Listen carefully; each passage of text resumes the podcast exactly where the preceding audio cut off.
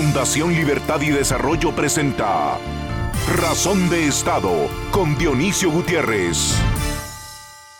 En estos días de angustia, incertidumbre y desesperanza que viven tantas naciones del mundo, millones de seres humanos se cuestionan ese dilema que es la fórmula de la vida, esa clave que todos buscamos para ser razonablemente felices. A cada generación toca vivir el ciclo que las circunstancias, el esfuerzo propio, la suerte y el destino le tenían preparado. Claro está que los errores cometidos, las tareas incumplidas y las cosas que dejamos de hacer tienen que ser menos que las que sí cumplimos para tener saldo positivo. Si no, como la historia nos enseña, se pagan las consecuencias. Hoy, la salud, la política, la economía son un desafío. Las relaciones personales necesitan más cuidado. Hoy vivimos en un mundo en el que los pueblos están eligiendo a sus verdugos, un mundo en el que a sangre y fuego los tiranos invaden a sus vecinos, demasiados políticos gobiernan para robar y las élites se olvidaron de promover y defender los valores cívicos que les permitieron llegar a donde están. Vivimos en un mundo en el que la política se volvió cobarde o prostituta, las democracias son de fachada, las economías insuficientes. Por estas razones, los ciudadanos que habitamos esta tierra debemos volver al valor verdadero del ser humano, a las cosas que importan, a la responsabilidad, a la iniciativa personal, al esfuerzo de conocernos a nosotros mismos para convivir mejor en sociedades que hoy, más que nunca, necesitan gente con dos dedos de frente. Las generaciones que participamos de esta maravillosa creación debemos afrontar el mundo como es, no como nos gustaría ese acto de valentía y humildad nos comprometería a intentar construir el mundo que nos gustaría, pero enfrentándonos a él tal como es. Un amigo de la rumba y el flamenco dice que la fórmula de la vida está en reír con un amigo hasta no saber de qué, en aprender a ser feliz en el instante, porque descubriste que lo sencillo es lo importante. Dice el amigo, ¿de qué sirven las tristezas si no hay con quien llorar? La magia de una lágrima compartida alivia el corazón. Dice también de qué sirven las victorias si no hay con quien brindar y que ojalá aprendiéramos que lo más valioso que tenemos no lo hemos tenido que comprar. Este amigo, que es bohemio y cantador, afirma que hay que dejar de escuchar a los idiotas que nos quieren separar y que el amigo de verdad es el que no tiene tiempo, pero si te hace falta, lo fabrica para ti. Hoy, después de estas reflexiones sobre cosas serias dichas a la ligera, escucharán ustedes a uno de los grandes maestros que desde la ciencia y la medicina enseña, demuestra y ratifica que la vida es mucho más que la ciencia y la medicina y que vivirla de verdad depende de que aprendamos y seamos capaces de conectar la razón con la emoción, la mente con el cuerpo y el corazón. Llenar la vida de vida, dar gloria a la gente que queremos, hacer que lo imposible se pueda lograr, cantar a todo pulmón y bailar cuando nadie te puede ver, dice el bohemio, son las vivencias que hacen que tus colores sean los míos y que juntos podamos construir sueños compartidos. Lo que hoy me queda claro es que debemos curar las heridas que nos duelen a todos y volver a ser hijos de la razón, de la decencia, de la verdad, porque esta partida debemos ganarla. No podemos rendirnos ante la barbarie. Ganemos cada día la batalla y encontremos con ánimo y alegría la fórmula de la vida. A continuación, el documental En Razón de Estado. Durante los últimos dos años, los seres humanos sobrellevamos una severa crisis de salud. Seguimos enfrentando la caída económica más implacable de los últimos 100 años. Y ahora, las naciones libres del planeta somos testigos de una cobarde invasión que amenaza la paz del mundo. La enfermedad, la pobreza, las guerras y sus consecuencias han sido parte del ser humano desde sus orígenes. Hace más de 2500 años, el sabio y filósofo Siddhartha Gautama resumió en una frase el sentir de billones de personas en pleno siglo XXI sin salud, la vida no es vida. Es solo un estado de languidez y sufrimiento, una imagen de la muerte. Desde aquel 11 de marzo de 2020, la humanidad fue puesta en jaque. en medio del temor por lo desconocido, la desolación del encierro y viendo a la muerte de frente, la misma humanidad, con su creatividad y capacidad inventiva, desarrolló los medios para defender su supervivencia. Cuando empezábamos a ver la luz al final del túnel, un despótico y decadente zar invadió una nación democrática y soberana y nos hizo recordar que la guerra es quizá el mal que más deshonra al género humano. Como lo dijo el filósofo François Fenelon hace más de 300 años. En medio de temores, incertidumbre, desolación, destrucción y muerte, los hombres y mujeres del mundo mantenemos nuestro paso firme hacia adelante, hacia el progreso, la superación personal y la búsqueda de felicidad. No es la primera vez que la humanidad, saliendo de una tragedia de pérdidas incalculables, se ve a sí misma con dolores, pero victoriosa y encaminada hacia una era de prosperidad y florecimiento sin precedentes. En el siglo XIV, la peste negra dio paso al gran auge intelectual y artístico que fue el Renacimiento. La posguerra en el siglo XX se enmarcó en un periodo de pujanza y desarrollo que ha durado hasta los primeros años del tercer milenio.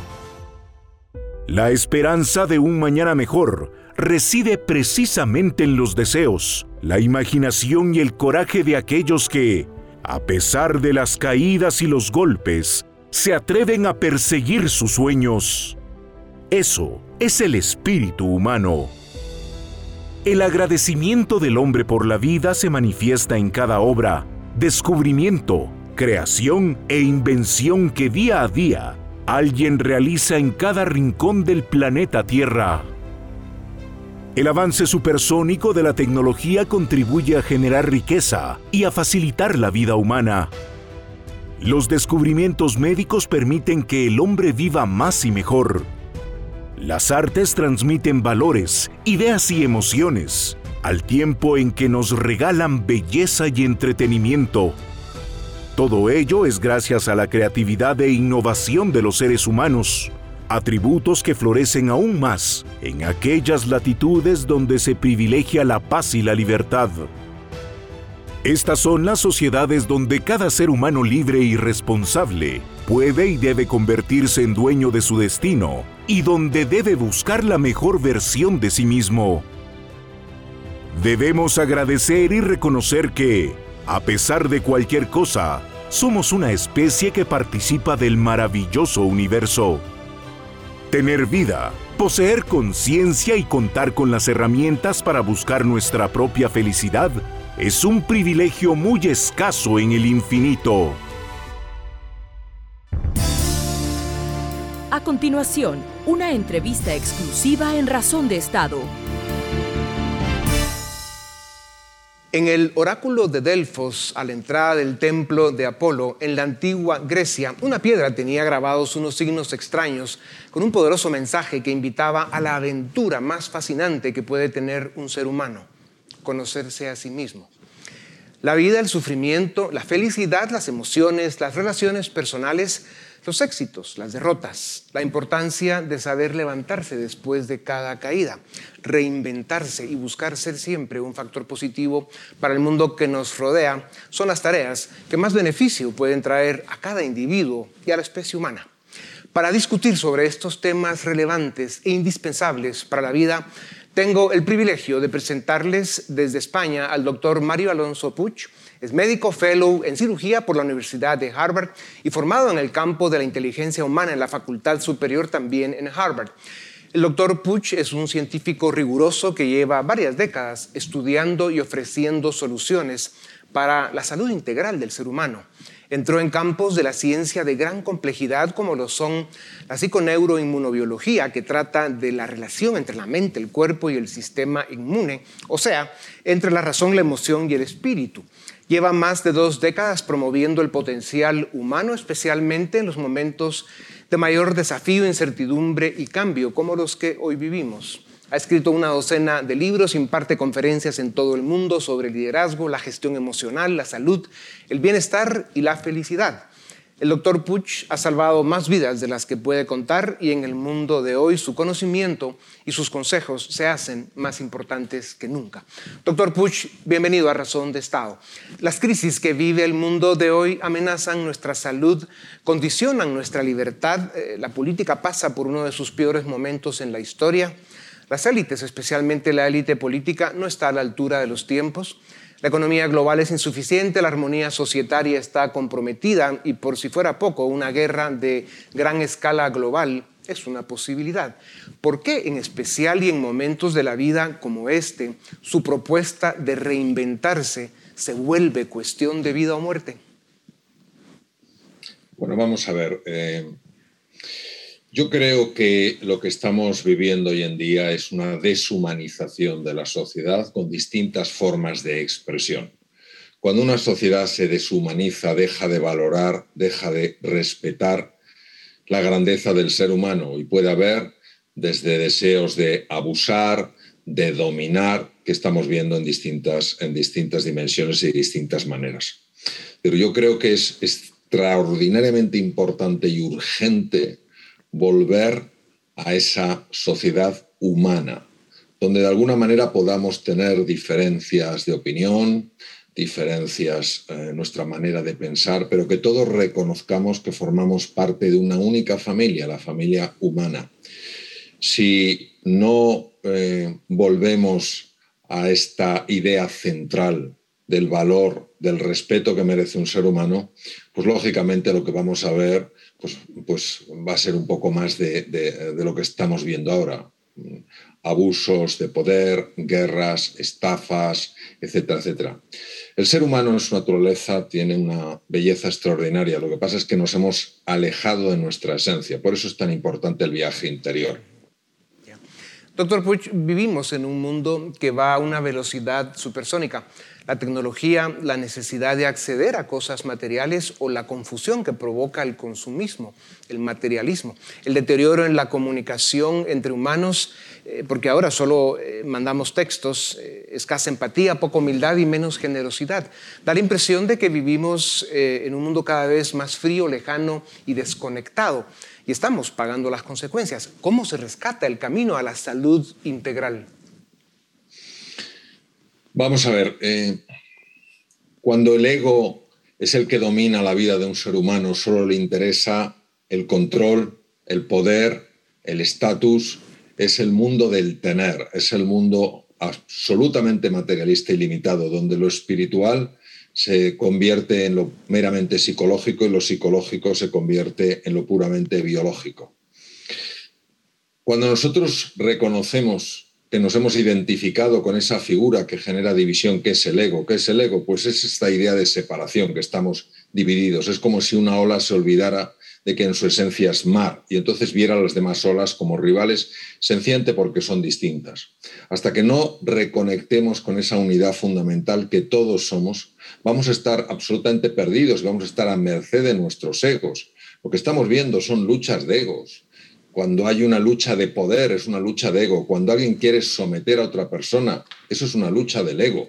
Cuando una persona se quiere afianzar a su estatus como sea, eso es eh, una lucha del ego. Cuando lejos de cooperar, rivalizamos, son luchas del ego. Cuando no celebramos la diversidad, sino queremos que todo el mundo piense exactamente igual que nosotros, son luchas del ego. Y hasta que no nos demos cuenta de que el ego nos lo promete todo de entrada, pero en el fondo nos lo quita todo, pues no nos vamos a espabilar. Doctor Puig, usted habla con frecuencia de la importancia de salir de nuestra zona de confort. La resistencia al cambio parece ser parte de nuestra naturaleza. Identificar nuestros problemas y los cambios que debemos hacer para mejorar nuestra calidad de vida eh, parece ser la clave.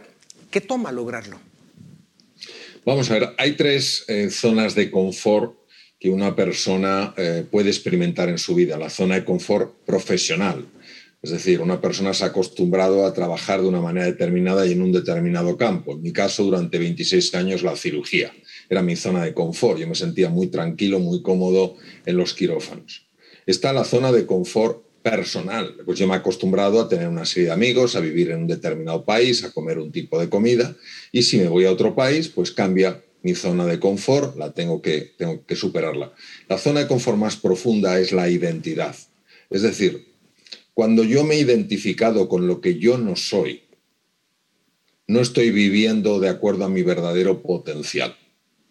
Precisamente el viaje interior es reencontrarnos con nuestra esencia, redescubrirnos. Eso es un poco lo que comentaba usted al comienzo en el oráculo de Delfos.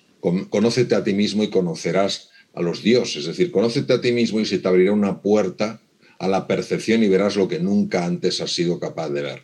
¿Qué pasa? Pues que como no pasamos tiempo intentando conocernos, simplemente nos juzgamos, como no, como no nos comprendemos, simplemente nos atacamos, como muchas veces eh, tampoco buscamos empatizar, sino sencillamente condenar a otras personas, pues estamos totalmente ciegos, estamos dando, dando palos de ciego porque no sabemos a dónde vamos. Entonces, para mí, la verdadera transformación sucede cuando una persona se reencuentra con su esencia. Es decir, y al reencontrarse con su esencia, descubrir que más allá de esa forma, metafóricamente hablando de ola, es océano, entonces reconecta con el resto de las personas y ve que aunque tengan maneras distintas de pensar, aunque sean distintas, no tienen por qué verse como si fueran distantes.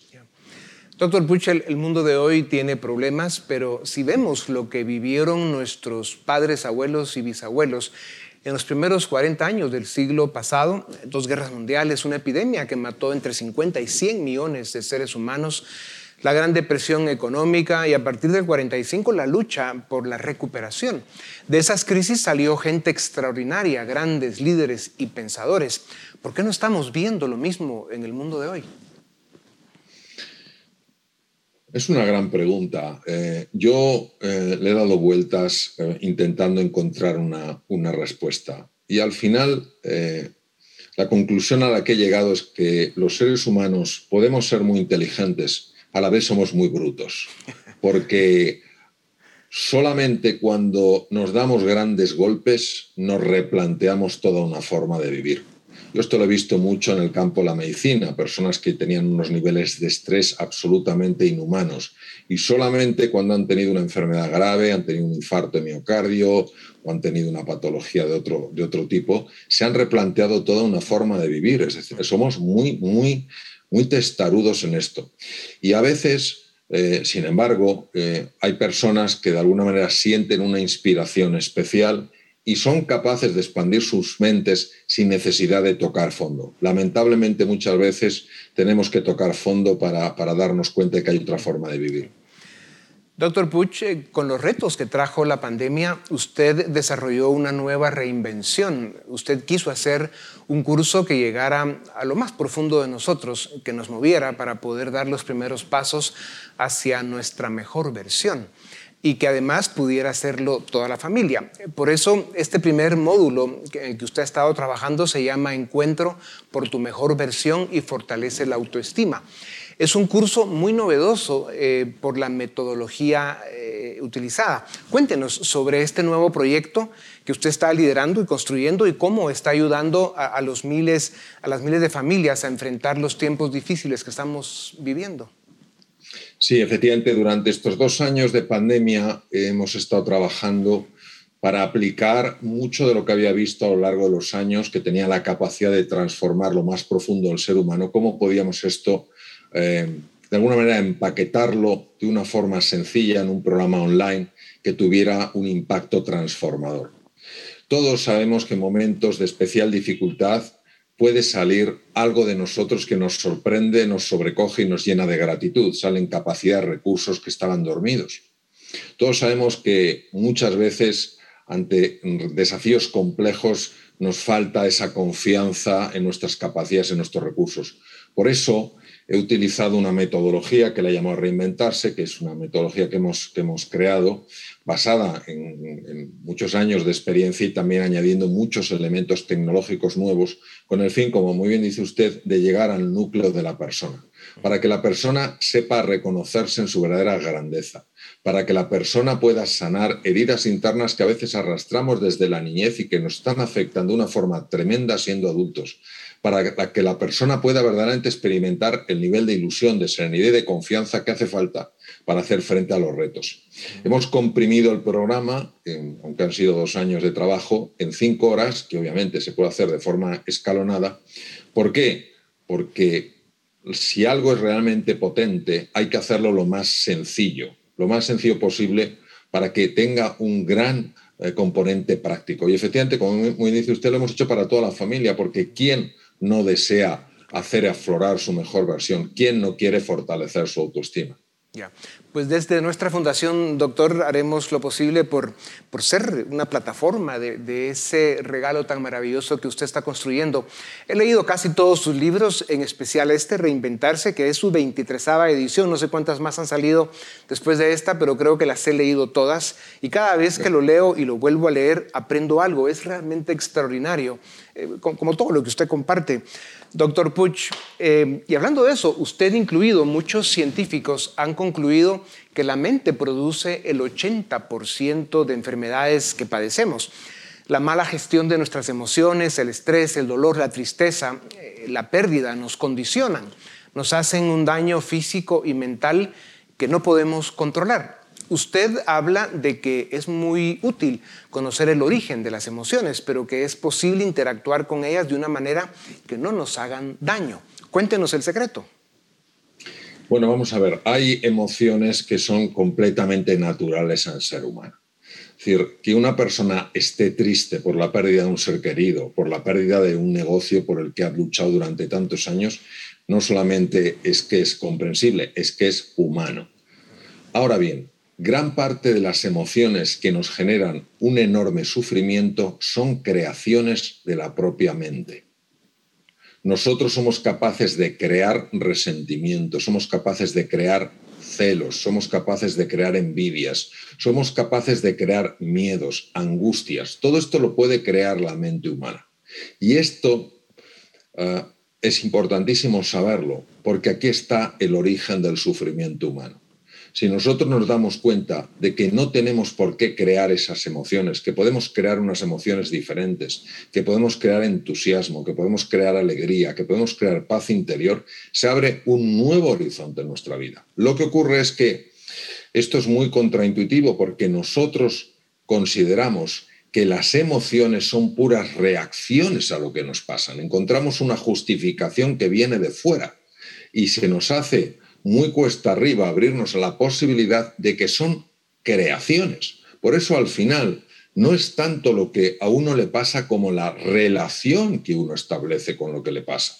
Yo ante un error que cometo, y obviamente cometo muchos errores a lo largo del día, yo puedo sencillamente crear dos tipos de emociones. La emoción que me lleva a superarme, a no perder el entusiasmo, a aprender del error, a mejorar cada día, o una emoción que puede ser devastadora, una emoción que me llene de sensación de culpa, de sensación de vergüenza. Y son creaciones.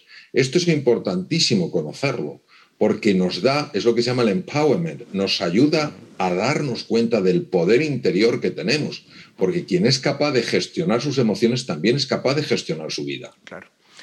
Claro, es, el tema de los, de los, necesarios actos de humildad que los seres humanos debemos hacer para tocar la puerta de eso que usted también llama la felicidad subjetiva.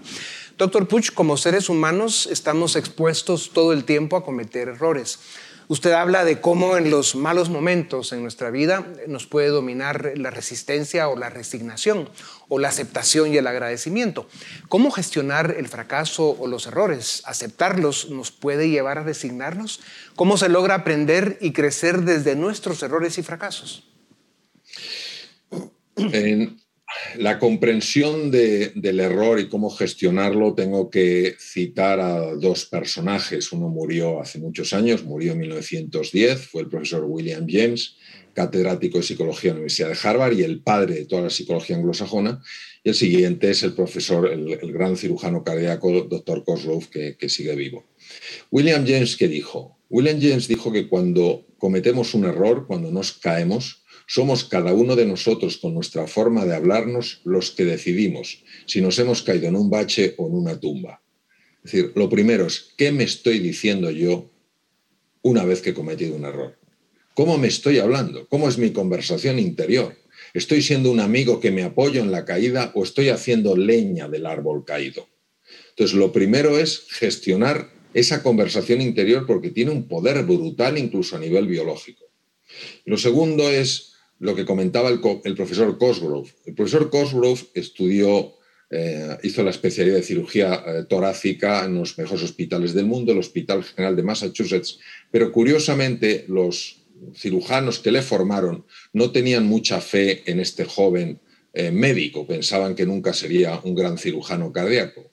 Sin embargo, el doctor Cosgrove, cuando fue jefe de servicio de la Cleveland Clinic en Ohio, uno de los mejores hospitales del mundo, transformó, revolucionó la cirugía cardíaca y le preguntaron que cómo era posible que con tan, malas, con tan mal pronóstico por parte de sus eh, formadores, él le hubiera dado la vuelta a la situación y se hubiera convertido en un grande de la cirugía cardíaca. Y es muy curioso lo que él dijo. Él dijo que todo eh, se debía a cómo él se relacionaba con los errores.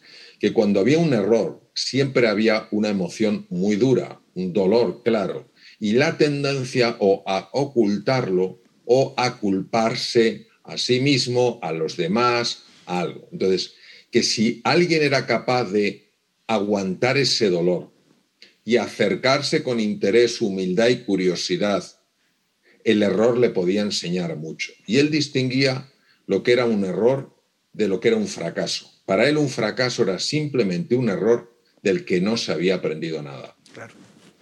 Doctor Bush, la, autoestima es algo de lo que usted habla mucho. Usted dice en sus libros que los humanos somos bastante más sensibles a la crítica que a la alabanza y que esto puede ser muy limitante para funcionar en la vida. Usted refiere al ego, ya lo decía, como una estructura mental que tiene consecuencias físicas y que busca por sobre todo la supervivencia, aunque ello nos lleve a causar sufrimiento a otros.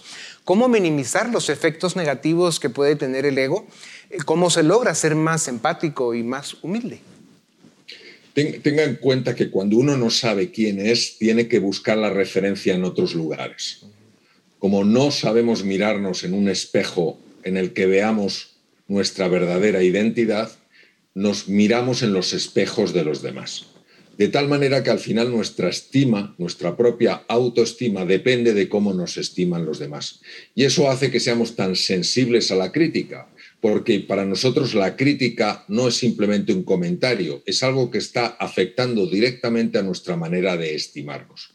Lo cual quiere decir que tenemos que buscar una referencia diferente a la que hemos encontrado hasta ahora. ¿Dónde se encuentra la referencia? La referencia se encuentra, desde mi punto de vista y desde mi experiencia, en el viaje interior, de nuevo el oráculo de Delfos. Cuando una persona conecta con ese silencio, que le abre un espacio para conocer lo que está más allá de los sentidos, empieza a tener experiencias muy profundas de su verdadera naturaleza. Entonces, nosotros mm, consideramos que no debe haber nada tan valioso en nuestro interior porque si lo hubiera nos sentiríamos mejor. Y esto no es así, esto es como si alguien porque mm, se levanta por la mañana y ve que el día es nublado dijera que no existe el sol. No, el sol siempre está, pero nos hemos acostumbrado a ver los días nublados. Pero claro, mm, estamos tan acostumbrados a ver los días nublados que se nos, se nos ha olvidado que existe el sol. Pues el viaje interior es el viaje para ir más allá, la palabra en latín es transcando, trascender, ir más allá de esos nubarrones y encontrarnos con el sol. Y hay una forma muy importante eh, también de superar el ego, que es buscar siempre lo mejor en los demás, no quedarnos con la apariencia, no quedarnos a veces con la conducta, a veces con los gestos, a veces con las palabras, intentar ir un poquito más allá. Y esto solo se consigue preguntando con verdadera humildad, interés y curiosidad y escuchando. Doctor Butch, para terminar, lamentablemente, em, eh, usted habla de la respiración como la fuente de la vida y recomienda la meditación. ¿Por qué es tan importante tener una mejor relación entre nuestra mente, nuestro cerebro y nuestras emociones? ¿Cómo puede esto mejorar nuestra calidad de vida y hasta salvárnosla? Imagínese que estamos en una orquesta y en esa orquesta hay un músico que tiene un Stradivarius. Un Stradivarius, un violín, nadie los vende hoy en día y si los vendiera, los vendería posiblemente por 4 millones de euros, 4 millones de dólares más o menos. Es decir, su valor es incalculable. Pero imaginémonos que ese Stradivarius, aunque está tocando, no puede ser escuchado por la audiencia porque hay un ruido de tambores y de platillos tremendo. ¿Qué es lo que hace el silencio? ¿Qué es lo que hace la meditación? La meditación lo que hace es reducir el ruido que meten los platillos y los tambores, es el ruido mental del pensamiento que se origina en el ego. En el momento en el que ese pensamiento eh, se va sencillamente apagando porque tenemos el foco no en el pensamiento, sino en la respiración, entonces podemos escuchar esa voz interior que es el Stradivarius. Y en ese momento es cuando uno tiene experiencias muy profundas sobre quién es. Doctor Puch, una entrevista de 20 minutos con un científico de su calibre eh, solo debe dejarnos con hambre y con sed de más del conocimiento que usted comparte. Sus conferencias, sus libros, su generosidad son fuente de vida en estos tiempos recios que vive el mundo.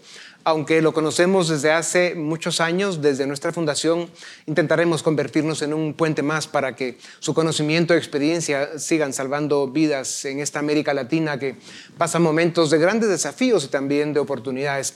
Gracias por su tiempo, doctor Puch. A ustedes también gracias. Esto es Razón de Estado. A continuación, el debate en Razón de Estado.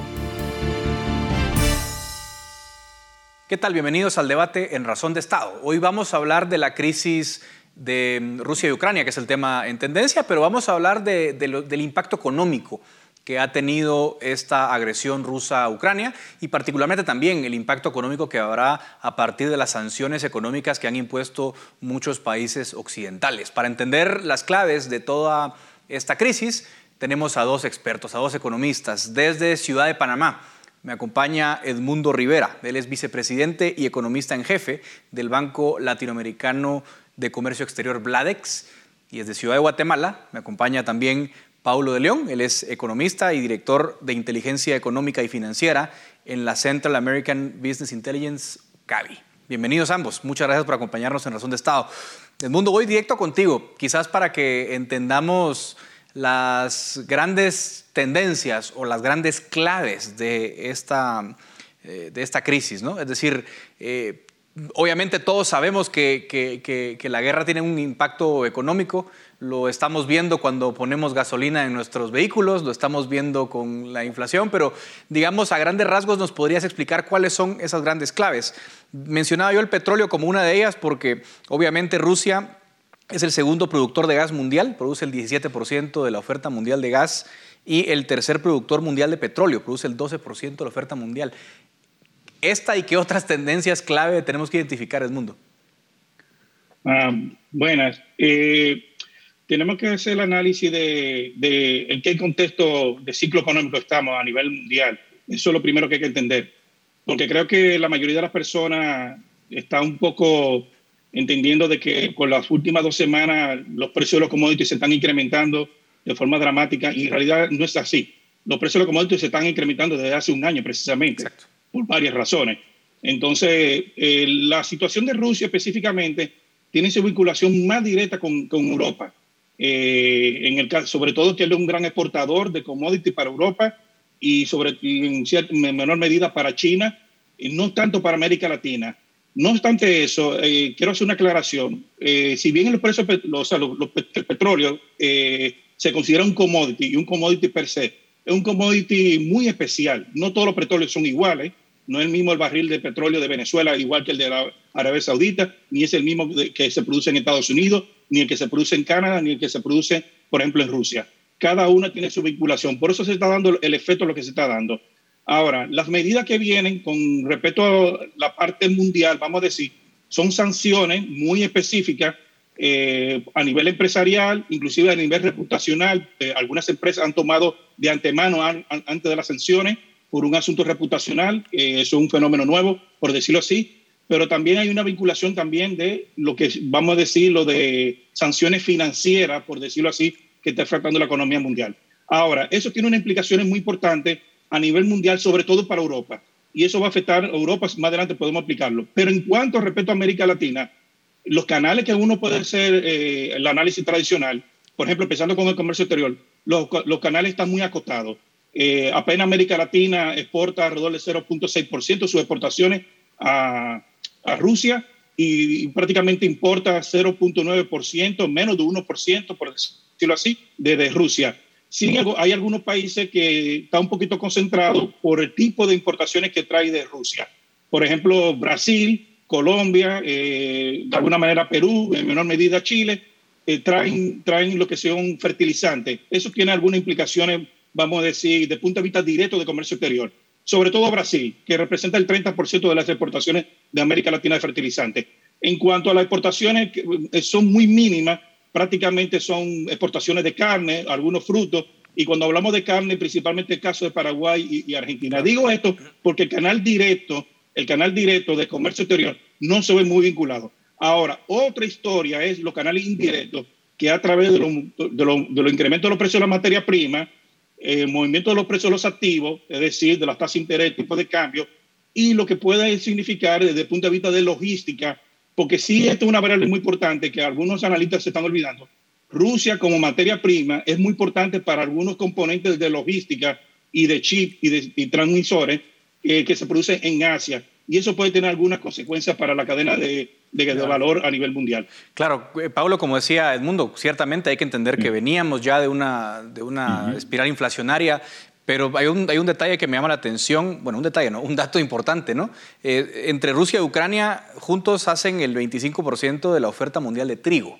Eh, con 17% en el caso ruso, 8% en el caso de Ucrania. Supongo que la, producción ucraniana va a ser un caos porque muchas de estas zonas están, están invadidas. Eh, los productores imagino que no podrán eh, producir trigo.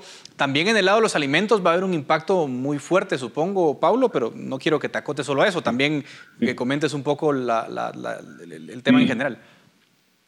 Sí, mira, eh, estoy muy de acuerdo con lo que dice el mundo. Este es un problema que venía de antes. Eh, para hacer un símil con un partido de fútbol, este es el 4-0. Ya nos había metido tres goles antes y ahorita pinta goleada, pues, pero, pero el partido se empezó a perder desde el año pasado con la gigantesca impresión de dinero por parte de la Reserva Federal y, el Banco Central Europeo y otros bancos también. Ahora, lo de Ucrania y Rusia, pues sí, todo el mundo hablamos del petróleo, pero como tú bien decís, el trigo está teniendo unos incrementos espantosos. O sea, eh, el trigo aumentó 55% en una semana pasada, en, este, en, en, esta semana llegó a ser 100%, ahorita ya regresó, y el incremento más o menos desde la que inició el conflicto para ahora será de un 70%. El petróleo no ha subido a ese ritmo ha subido bastante, pero pasó de 85 a 110 que está ahorita, será un 40%. El trigo fue más. El trigo fue más y el, el, trigo arrastra todos los granos porque hay un efecto en la plantación, por ejemplo, de, trigo, está subiendo, no al mismo ritmo, pero sí lo está jalando. Eh, también eh, hay un tema importante, eh, el sunflower o el, aceite de girasol. Rusia y Ucrania tienen el 75% del mercado mundial. 75.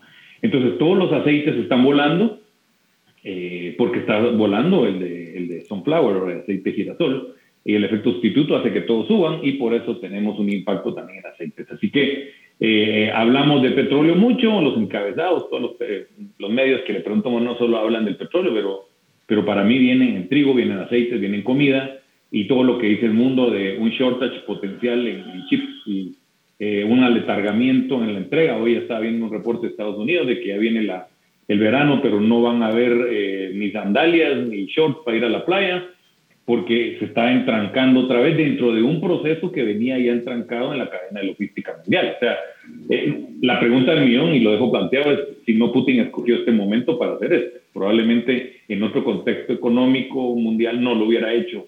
Eh, hoy lo, supo hacer justo cuando más duele en materia de precios y en materia de logística. Entonces, y ese es el problema de la, en un contexto histórico de largo plazo, eh, y nosotros los economistas y, y, de mercado vemos cómo los problemas se juntan, no sé si me explico, hay un clustering de volatilidad. De repente no pasa nada y de repente pasa todo al mismo tiempo y eso es lo que estamos viendo en este momento.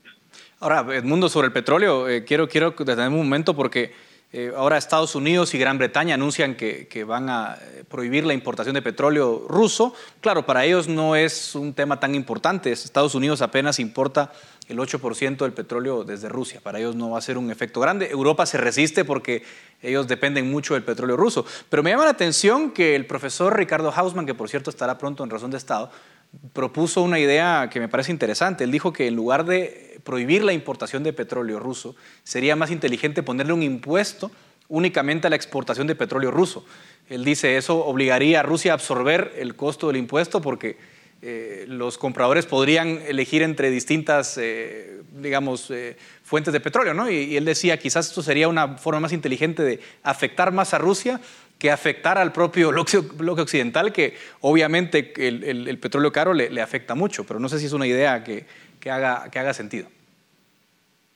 Bueno, la, pregunta es, bueno, mi querido amigo profesor Ricardo Jauma, yo sé por qué lo dice, pero la, realidad es que cuando se pone un impuesto de esa categoría, quien lo paga el consumidor primero. O sea, en la oferta obviamente lo va a subir Rusia, pero el consumidor va, a asumir ese costo, si es que se importa el petróleo desde de, Rusia directamente. Pero hay un punto importante que quiero mencionar. Eh, cuando hacemos énfasis de los petróleos, eh, es como la parte de, la, materia prima más importante en, cuanto a, la parte de intermediación de la producción, eh, en los costos, vamos a decirlo así. Como dijo, dijo Paul, también están los otros elementos, la materia prima importante. Pero en América Latina, no todos los países tienen el mismo efecto. No todos los países tienen el mismo efecto. Si agarramos en, Sudamérica, que son exportadores netos, algunos de esos países de petróleo, y exportadores netos de commodity, de, vamos a decir, agrobusiness, son ganadores, hay que decirlo, desde el punto de vista neto. más allá de los efectos que puede haber desde el punto de vista inflacionario y de tasa de interés, que más adelante lo vamos a explicar. Ahora, en respeto a Centroamérica, sí somos eh, eh, perdedores netos, todos los países, exceptuando Trinidad y Tobago, y en menor, menor medida eh, México, en, en, cuanto a que no depende tanto de sus exportaciones de petróleo. Pero después todos los países centroamericanos son perdedores netos por dos vías, por, por el vía de petróleo, como lo comenté al principio, y como dice Paulo, por las importaciones de principalmente la parte de la canasta de básicos que afecta a los alimentos y a la intermediación o los intermediarios de esos alimentos. Dicho esto, ahora hay un tercer elemento muy importante en, ese, en este análisis. Eh, hay que ver las expectativas del incremento de tasa de Estados Unidos porque eso va a afectar los precios relativos de América Latina, independientemente de lo que está pasando en Ucrania y Rusia. Eh, y ahora mismo se está anunciando de un moderamiento de política, pero independientemente del moderamiento de política, es como dice Larry Sommer, estamos en un escenario igualito a la década de los 70. ¿Y por qué menciona la década de los 70? Porque luego de más de 30 años, más allá de lo que pasó con Lehman Brothers, más de 30 años, la sociedad norteamericana, y menciono la sociedad norteamericana, ha estado un mundo de complacencia, de no reconocer un incremento inflacionario como se está viendo en estos días con respecto a la década de los 70. Es decir, que tenemos casi 12 generaciones de Estados Unidos que no han manejado este tipo de política monetaria y más manejando políticas fiscales dentro del entorno de Estados Unidos a un ambiente inflacionario.